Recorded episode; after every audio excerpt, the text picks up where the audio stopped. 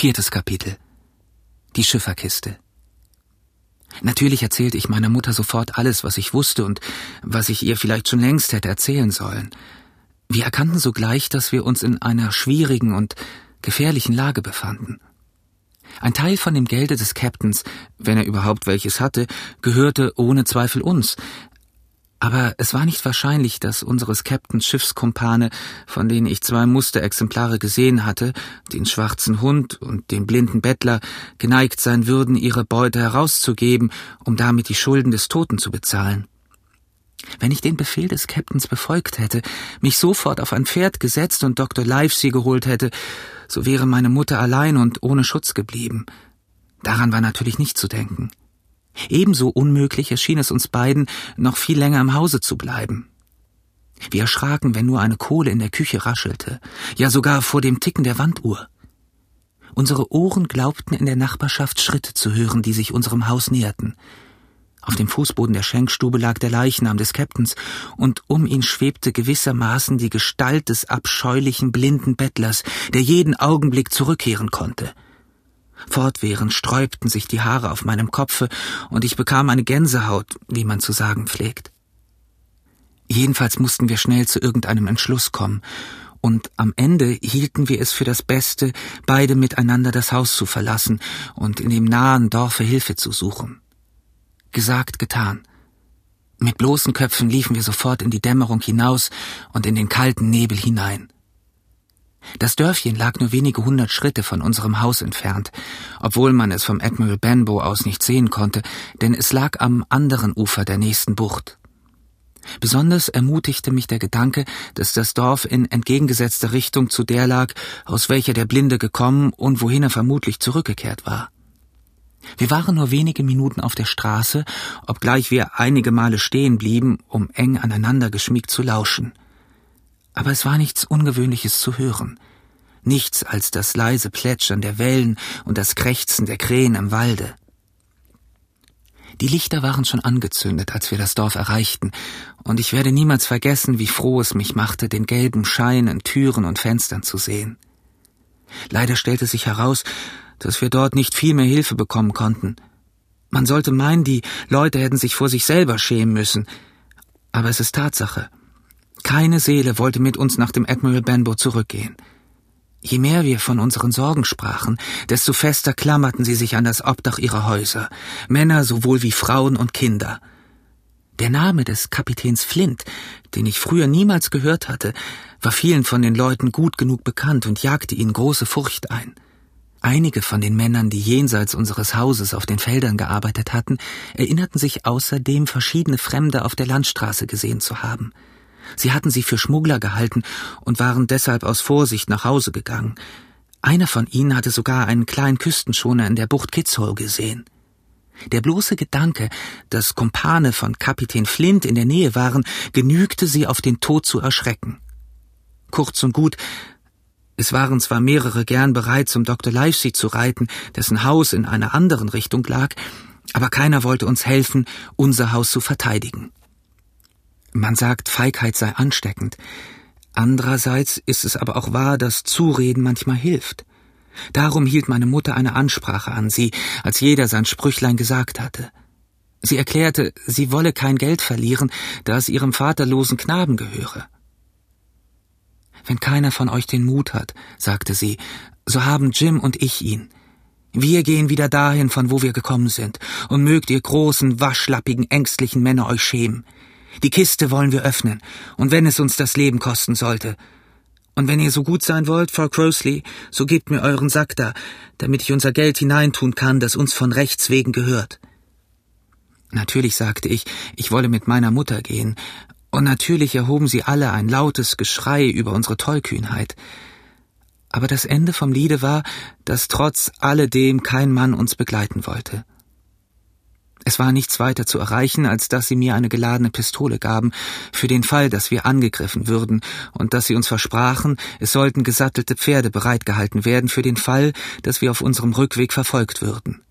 Außerdem sollte ein junger Bursche sofort zum Doktor reiten, um bewaffnete Hilfe herbeizuholen.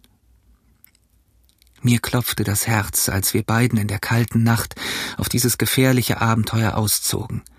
Der Vollmond ging eben auf und schien rötlich durch den oberen Rand des Nebels. Dies veranlasste uns zu besonderer Eile, denn es war klar, dass es taghell sein würde, bevor wir wieder zu Hause wären, so dass man uns sehen musste, wenn Beobachter aufgestellt waren, wie wir es von den Seeräubern wohl annehmen konnten. Wir schlichen uns geräuschlos und schnell an den Hecken entlang, doch sahen oder hörten wir nichts, was unsere Ängste vermehrte, bis zu unserer großen Erleichterung die Tür des Admiral Benbow sich hinter uns geschlossen hatte. Ich schob sofort den Riegel vor, und wir standen keuchend einen Augenblick im Dunkeln, ganz allein im Hause mit der Leiche des Captains. Dann holte meine Mutter eine Kerze aus dem Zapfraum, und Hand in Hand gingen wir in die Schenkstube. Der Captain lag so, wie wir ihn verlassen hatten, auf dem Rücken, die Augen weit offen, den einen Arm ausgestreckt. Zieh den Fenstervorhang herunter, Jim, flüsterte meine Mutter.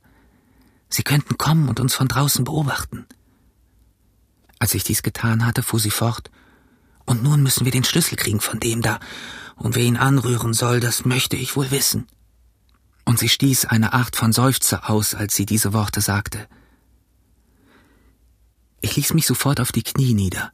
Auf dem Fußboden, dicht neben der Hand des Captains, lag ein kleines rundes Stück Papier, das auf der einen Seite geschwärzt war. Ich konnte nicht dran zweifeln, dass dies der schwarze Fleck sei.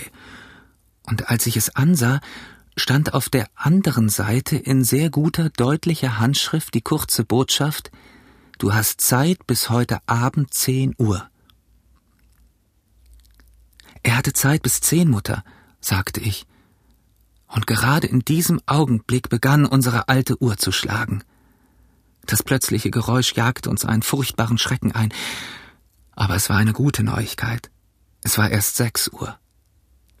Nun, Jim, sagte meine Mutter, den Schlüssel. Ich suchte in allen seinen Taschen, ein paar kleine Münzen, ein Fingerhut, etwas Nähfaden, ein paar große Nadeln, ein Stück Kautabak, der an dem einen Ende abgebissen war, sein Schiffermesser mit dem gekrümmten Heft, ein Taschenkompass und eine Zunderdose. Das war alles, was sie enthielten, und ich begann den Mut zu verlieren. Vielleicht trägt er ihn um den Hals, sagte meine Mutter. Ich überwand meinen starken Widerwillen, öffnete sein Hemd am Halse und richtig. An einem geteerten Bindfaden, den ich mit seinem eigenen Messer durchschnitt, fanden wir den Schlüssel. Dieser glückliche Fund erfüllte uns mit Hoffnung, und wir liefen sofort, ohne eine Sekunde zu verlieren, nach der kleinen Stube hinauf, in der er so lange geschlafen hatte und wo seit dem Tage seiner Ankunft seine Kiste an der Wand gestanden hatte. Sie sah von außen genau wie jede andere Seemannskiste aus. Auf dem Deckel war mit einem glühenden Eisen der Buchstabe B eingebrannt. Die Ecken waren etwas zerstoßen, wie wenn sie lange Dienste getan hätte und viel herumgeworfen worden wäre. Gib mir den Schlüssel, sagte meine Mutter. Das Schloss ging etwas schwer, aber im Nu hatte sie den Schlüssel umgedreht und den Deckel zurückgeschlagen. Ein starker Geruch nach Tabak und Teer schlug uns entgegen, aber obenauf war nicht zu sehen als ein sehr guter Tuchanzug, der sauber gebürstet und sorgfältig zusammengelegt war. Die Kleider waren niemals getragen worden, wie meine Mutter mir sagte. Darunter aber lag ein Haufen von Gerümpel. Ein Quadrant, ein Zinnkännchen, mehrere Stücke Tabak, zwei Paar sehr schöne Pistolen, ein Silberbarren, eine spanische Taschenuhr und einige andere Schmucksachen von geringem Wert und meistens von ausländischer Herkunft, ein paar Kompasse in Messinggehäusen und fünf oder sechs seltene westindische Muscheln. Ich habe später oft darüber nachgedacht, warum er wohl diese Muscheln in seinem Verbrecherleben überall mit sich herumgeschleppt hatte. Wir hatten nichts von irgendwelchem Wert gefunden, außer dem Silber und den Schmucksachen, und diese konnten uns alle nichts nützen. Unterhalb dieses Gerümpels lag ein alter Schiffermantel, der in mancher Sturmnacht von Seesalz weiß geworden war. Meine Mutter riss ihn ungeduldig heraus und da lag vor uns ein Bündel, das in Wachstuch eingewickelt war und dem Anschein nach Papier enthielt, und daneben ein Leinenbeutel, der wie von Goldstücken klirrte, als meine Mutter ihn aufhob. Ich werde diesen Schurken zeigen, dass ich eine ehrliche Frau bin, sagte sie. Ich nehme, was mir zukommt, und nicht einen Heller mehr. Halte Frau Crosleys Beutel. Sie begann den Betrag der Rechnung des Kapitäns aus seinem Beutel in den hineinzuzählen, den ich hielt. Es war ein langwieriges, schwieriges Geschäft, denn es waren Münzen von allen Größen und aus allen möglichen Ländern. Dublonen und Louisdor und Guineas und Piaster und ich weiß nicht was sonst noch, und sie lagen alle bunt durcheinander. Außerdem kamen Guineas am seltensten vor, und nur mit diesen konnte meine Mutter ihre Rechnung machen. Als wir mit unserem Geschäft halb fertig waren, legte ich plötzlich meine Hand auf ihren Arm, denn ich hatte in der stillen, kalten Winterluft einen Ton gehört, bei dem mir das Herz in die Kehle kam, das Tap, Tap von dem Stock des Blinden auf der gefrorenen Landstraße. Es kam näher und immer näher, und wir saßen da und hielten den Atem an.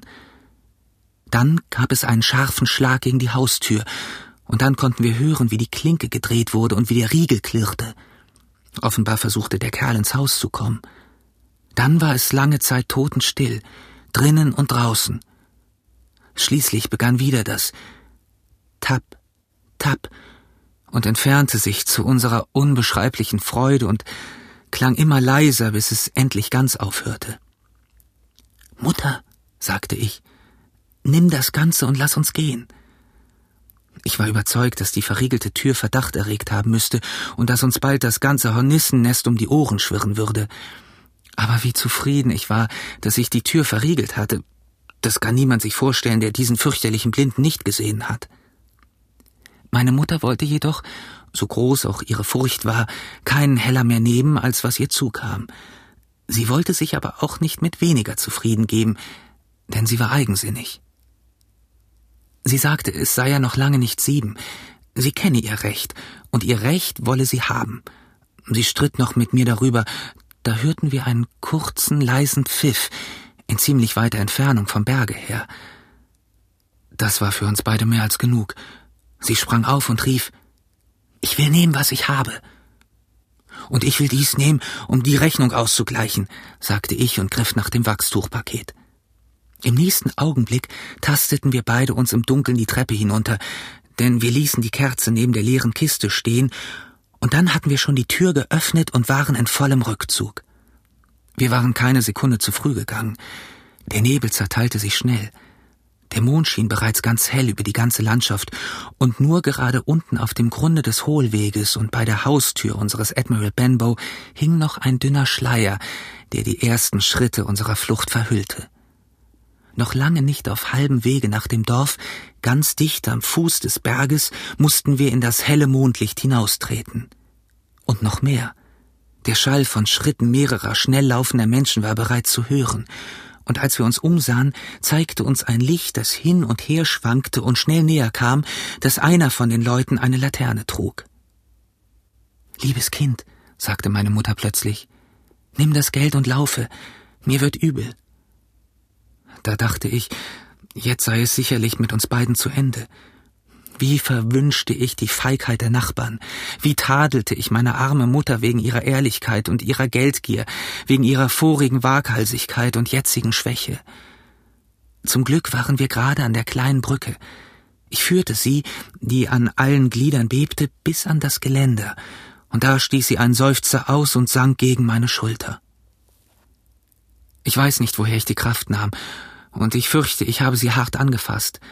Aber es gelang mir, sie über den Uferrand zu schleppen und noch ein Stückchen unter den Brückenbogen zu ziehen. Weiter konnte ich sie nicht bekommen, denn die Brücke war zu niedrig, so dass ich kriechen musste. Hier mussten wir nun bleiben. Meine Mutter lag kaum versteckt, und wir waren noch in Hörweite vom Admiral Benbow.